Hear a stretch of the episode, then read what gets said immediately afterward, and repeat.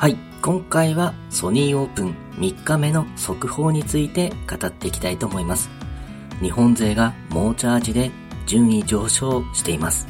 まずは注目となる松山秀樹選手についてですが、65の5アンダー、通算8アンダーで一気に順位を上げてきました。3日目はインスタートとなっています。15番ホールでは少し距離のあるフックラインのパットを読み切ってバーディー。前半は1アンダーの34で折り返していきます。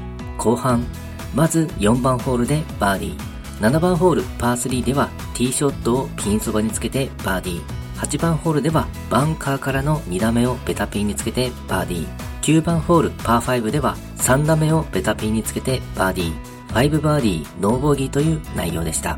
3日目、松山秀樹選手らしいキレのあるアイアンショットを多く見ることができましたね。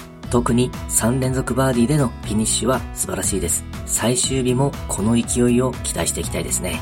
日本勢の3日目の速報についてですが、中島啓太選手は66の4アンダー、通算7アンダーで一気に順位を上げてきました。4バーディー、ノーボギーという素晴らしいプレーでした。蝉川大河選手も67の3アンダー、通算6アンダーで順位を上げてきています。5バーディー、3ボギーというプレーでした。どちらも22歳の若手の選手となっていますが、こういう若い選手が世界で活躍しているのを見れるのは嬉しいですね。将来が楽しみな選手です。